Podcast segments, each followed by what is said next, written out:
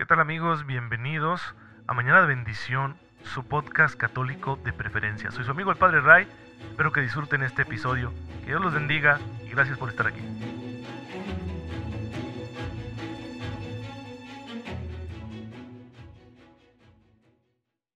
Muy buenos días hermanos, bienvenidos a su podcast católico favorito, Mañana de Bendición, soy su amigo el Padre Ray. Espero en Dios que se encuentren muy pero muy bien, gozando de cada cosa buena que el Señor quiere darnos porque nos ama, de su gracia que pone en nuestras manos para que al aprovecharla nosotros podamos vivirlo todo a la manera de Cristo y así nos encaminemos al cielo, nuestra patria definitiva, la patria celestial.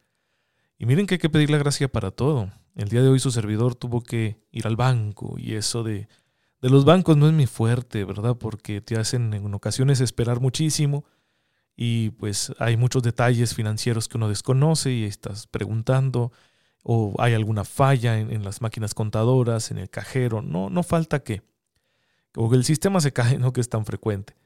Y pues qué paciencia se requiere. Yo admiro a las personas que se la mantienen en los bancos, que tienen que estar buscando constantemente un banco. Y también admiro a quienes trabajan en ellos porque igualmente deben armarse de mucha paciencia, ya que por ignorancia o por desesperación, por lo que ustedes quieran, pues muchos clientes solemos ser en ocasiones un incordio. Bueno, pues ahí es donde hay que invocar la gracia para que Dios nos dé paciencia y nos ayude a resolverlo todo. De la forma más cristiana, yo he aprendido a hacer un, pequeño, humildísimo apostolado del banco, acercando a las personas que me encuentro ahí a Dios, desde el hecho de llegar vestido de sacerdote, saludar con amabilidad, ser muy, muy paciente y interesarme por las personas, conocer su nombre, alguna broma sencilla, sonreír, un trato amable. Y eso hace que la gente se abra y bueno, pues ya después les vamos anunciando a Cristo de una forma más explícita. Pues bueno, hermanos, es muy importante que aprovechemos entonces la gracia porque la gracia puede transformar cualquier ocasión, por trivial que parezca, en una ocasión para ser apostolado, para ejercitar la caridad cristiana. Así que aprovechen la gracia de Dios. Bien, hermanos, pues eh, estamos eh, en mañana de bendición y recuerden que lo primero que hacemos es ver la vida de algún santo. El día de hoy voy a recordar a un santo que se celebra el día de ayer porque como es domingo, pues su fiesta pasó desapercibida. El día de hoy hay otros santos, pero yo quiero recordarlo porque es un santo admirable. Se trata de San Antonio María Claret, que nace en 1807 cerca de Barcelona, España. Desde joven va a sentir la vocación al sacerdocio. Se trata de un muchacho de muchas cualidades y va a ordenarse sacerdote y ejercer su ministerio ahí en Cataluña, movido su corazón por lo que ve la necesidad de de formación para el pueblo cristiano, funda la Congregación de los Misioneros del Corazón de María, conocidos también como claretianos. Este hombre de grandes dotes pues va a ejercer un ministerio muy variado y rico. Es de esas personas que tienen una gran energía, que siempre están trabajando, que tienen las ideas muy claras. Es eh, muy interesante cómo el Señor los va formando, va formando a estos, a estos hombres para que den cada vez más. Y San Antonio María Claret es un caso clarísimo. Él va a buscar constantemente agradarle al Señor y servirle ahí donde le pongan de la mejor manera posible. Posteriormente será nombrado arzobispo de Cuba, donde va a ejercer también su ministerio entre muchas dificultades. Eh, enseguida la reina Isabel II de España lo llamará para que sea su confesor y va a acompañar a la reina en sus viajes al tiempo que desarrolla un gran apostolado de predicación. Ahí por donde va la reina, él llega y predica, y así continúa con su misión evangelizadora. Posteriormente se va a distanciar de la reina por la pues una toma de posición ante una situación política, que era el reconocimiento del reino de Italia, que era la unificación italiana, ¿no? Ustedes saben la historia con Garibaldi, el rey Victorio Emanuel, y bueno, pues eh, la consiguiente invasión de los estados pontificios, ¿sí? de lo que sería un Vaticano, pero extendido, que existía desde la Edad Media, y desapareció y se convirtió entonces la península itálica en la República Italiana, en el Reino de Italia, perdón, posteriormente la República Italiana. Bien, pues eh, San Antonio María Claret veía esto como un atropello a la iglesia, y sin embargo la reina Isabel II de España reconoció este reino unificado y eso los hizo tomar cierta distancia. Acudió a donde el Papa, el Papa le dijo, no pasa nada, tú continúa con tu misión en la corte española, regresó, vendría después eh, la caída de, la monarquía española en la batalla de, Cádiz, posteriormente de, Madrid, y bueno, pues eh, como era amigo de la reina, fue exiliado a Francia, donde finalmente moriría en el año 1870. El Papa Pío XII en 1950 lo canonizó. Pues hermanos, eh, es una persona excepcional porque con tantas virtudes escribió un montón de libros, fundó una congregación religiosa, se dedicó tanto a la diplomacia como a las labores intelectuales y pastorales. Hay personas así, que, que tienen esa personalidad, esa configuración, que les permite aprovechar muy bien su tiempo, ser muy ordenados, muy eficientes, muy listos. Y bueno, qué, qué excelente cuando estas personas están al servicio del reino de Cristo. Y ese fue San Antonio María Claret. Pues eh, el Señor siempre quiere aprovechar para su reino nuestras cualidades. ¿Cuáles son las tuyas? Seguramente que tienes muchas capacidades, déjalas en manos del Señor para que Él se sirva de ellas. Pide discernimiento para que sepas dónde debes aplicarlas, porque es muy bueno aportarle al Señor en el camino de la evangelización, en la obra de la salvación, aquello que Él mismo nos ha dado, porque todas nuestras cualidades, disposiciones, capacidades, dones, pues vienen de Él. Son un regalo gratuito. Pues entonces a ponerlas a trabajar para que se multipliquen y que sirvan para que el reino de Cristo se extienda por toda la tierra. Y pues ya saben, lo central es Cristo. De Él estamos enamorados y por eso lo buscamos constantemente y queremos ser como Él. Estamos conociéndolo aquí en Mañana de Bendición haciendo un ejercicio de cristología, es decir, un estudio teológico de la persona, del misterio, de la vida de Jesucristo nuestro Señor. Y hemos llegado a este punto donde Jesús habla de su misma identidad y estamos en, en ese título que Jesús utilizaba para referirse a sí mismo el Hijo del Hombre, un título que Jesús utiliza para designarse a sí mismo desde el principio hacia el final de su vida. Este título de Hijo del Hombre hunde sus raíces en la profecía de Daniel, aunque Jesús se lo aplica con un matiz propio. Por eso pide fe en el Hijo del Hombre, porque el Hijo del Hombre viene a ser el vínculo entre Dios y la humanidad. De esta manera Jesús expresa no solo su naturaleza humana, sino también su solidaridad con todo el género humano. Y veíamos la cercanía entre ese Hijo del Hombre que Jesús interpreta hacia sí mismo con el título de siervo de Yahvé que aparece en los profetas, especialmente en el profeta Isaías. Pues de esta manera nosotros descubrimos cómo Jesús también su mesianismo lo va a vivir de una forma distinta.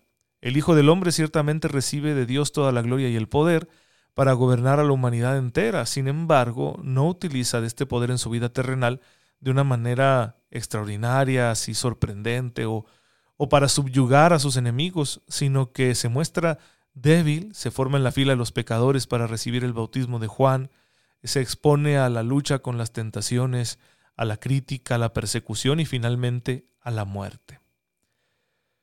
Pues vamos a ver otros datos acerca de este asunto.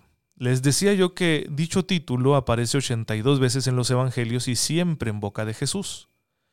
Si nos basamos en el criterio de múltiple fuente, veremos que aparece 14 veces en textos provenientes de Marcos, 10 eh, veces en la fuente común a Mateo y Lucas, 7 veces en textos exclusivos de Mateo, 7 en textos exclusivos de Lucas y 13 en textos propios del Evangelio de San Juan. Por eso no se puede dudar de la raíz histórica de dicho título. También podemos decir que en todos los lugares donde se menciona al Hijo del Hombre es Jesús refiriéndose a sí mismo. No es que alguien más le llame Hijo del Hombre, sino siempre Jesús describiéndose, designándose a sí mismo. Entonces este título es una frase que Jesús utiliza para denominarse a sí mismo. Eh, los textos del Nuevo Testamento que no utilizan ese título de Hijo del Hombre, pues vienen a, confirmar esta situación de su autenticidad, porque a Jesús le llaman el Hijo de Dios, el justo, el santo, príncipe de la vida, pero no Hijo del Hombre, incluso cuando Pablo compara a Cristo con Adán, el primer hombre, llamándole el segundo hombre, no utiliza la expresión propiamente dicha. Solo existe el pasaje de Hechos 7:56, cuando Esteban, ¿se acuerdan de Esteban, de aquellos primeros siete servidores a los que llamamos diáconos, eh, antes de su martirio, cuando está dando de su testimonio en el Sanedrín, ¿sí? cuando ya lo, lo condenan para que muera, él dice, He aquí que contemplo los cielos abiertos y al Hijo del Hombre de pie a la diestra de Dios. Pero en este caso Esteban en el momento de su muerte copia eh, sus palabras de lo que Jesús había dicho ante el Sanedrín. Una sola diferencia, mientras Jesús había dicho verán, Esteban dice está, aludiendo a la resurrección del Hijo del Hombre. Porque cuando Jesús utilizó este mismo título para designarse a sí mismo al estar preso en el Sanedrín, habló de esta situación de gloria en futuro. Verán al Hijo del Hombre, ¿sí?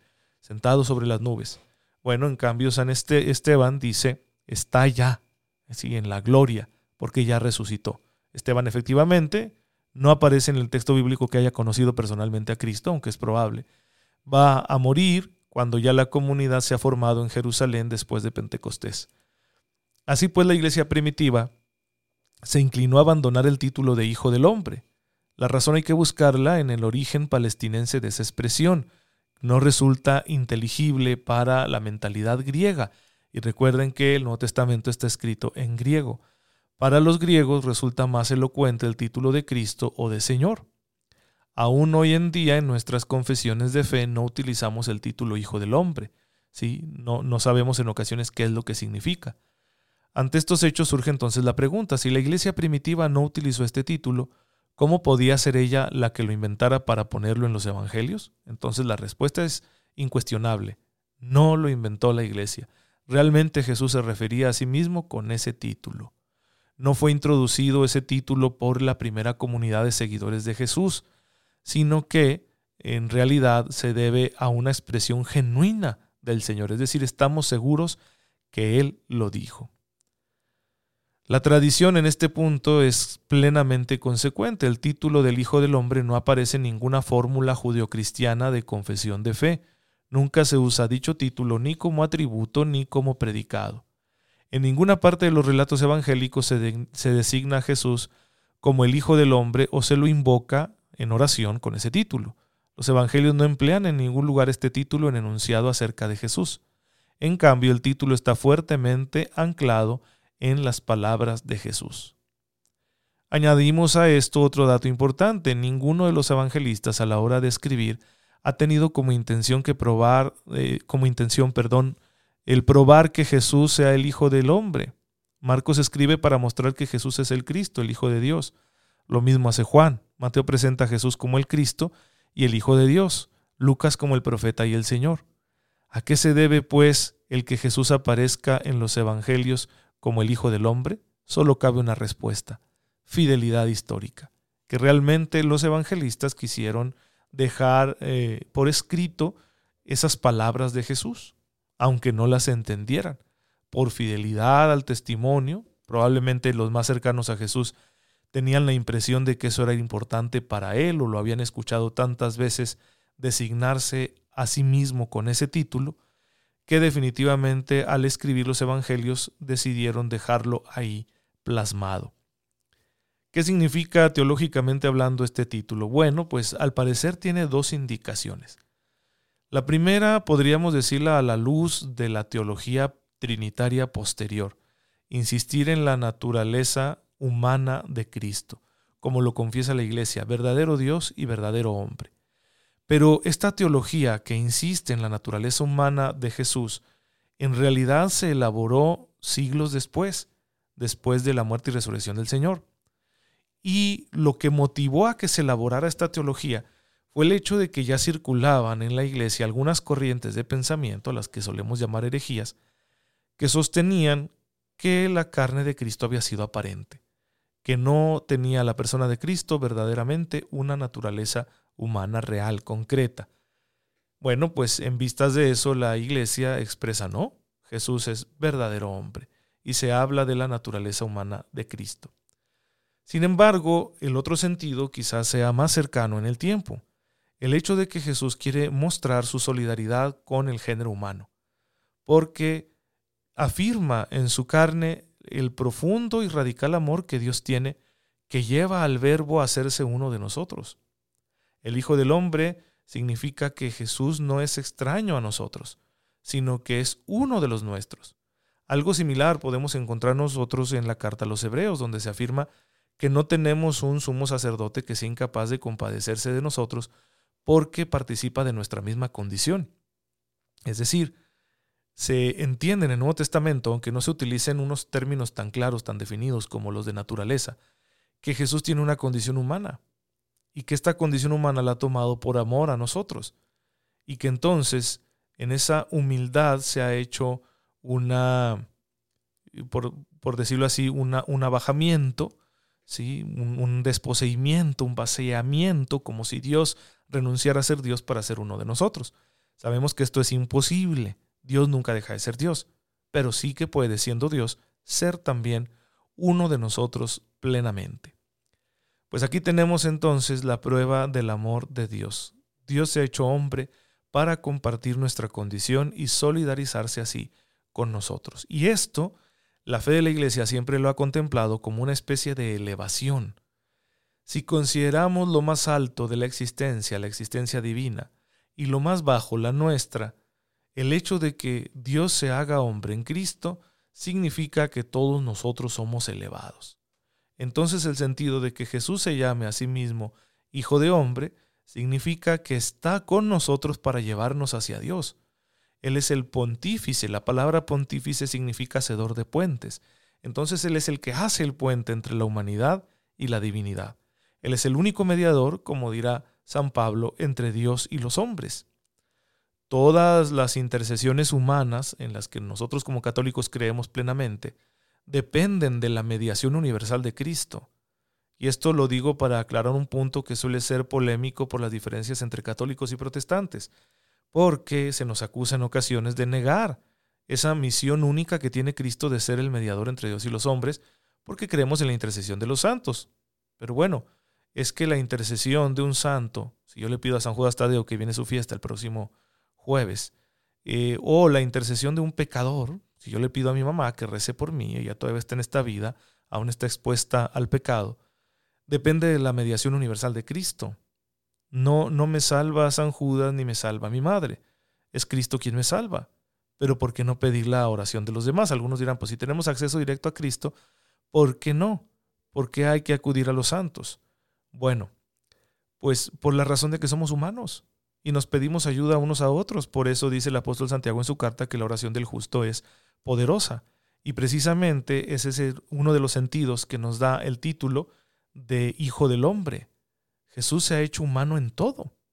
Él también quiso ser consolado y quiso estar con sus amigos. Por eso llegó un momento en que les dijo, mm, tengo una tristeza de muerte. ¿Qué, ¿Qué, esperaba Jesús al decir eso? Pues el consuelo de aquellos a los que él llama amigos. Entonces si Jesús en su humanidad se dejó ayudar, ¿por qué nosotros no habríamos de ayudarnos unos a otros si somos pecadores a diferencia de Él? Así que lo humano tiene un nuevo significado. Lo humano ahora es un vehículo, un sacramento, un signo que permite la acción de la gracia divina. Precisamente eso sucede con la encarnación. Cuando Dios se hace hombre, la humanidad es elevada y ahora se convierte en un instrumento también de salvación porque después de todo el instrumento que Dios utiliza para salvarnos ha sido la humanidad santísima de Jesucristo nuestro Señor. Pues hermanos, aquí tenemos una reflexión interesante acerca de esto. Vemos pues el significado de Hijo del Hombre que Jesús utiliza para designarse a sí mismo, pero luego vamos a ver cómo en el Nuevo Testamento lo designan como Hijo de Dios, así que es el título que vamos a revisar mañana si Dios lo permite. Te damos gracias, Padre, porque en tu infinita bondad nos concedes tu amor en tu Hijo, de manera que aceptándolo a Él podamos llegar hasta ti. Concédenos ser fieles a esta verdad que hemos recibido por el Evangelio. Tú que vives y reinas por los siglos de los siglos. Amén. El Señor esté con ustedes. La bendición de Dios Todopoderoso, Padre, Hijo y Espíritu Santo, descienda sobre ustedes y los acompañe siempre. Gracias hermanos por estar en sintonía con su servidor. Oren por mí, yo lo hago por ustedes. Síganse cuidando mucho, por favor.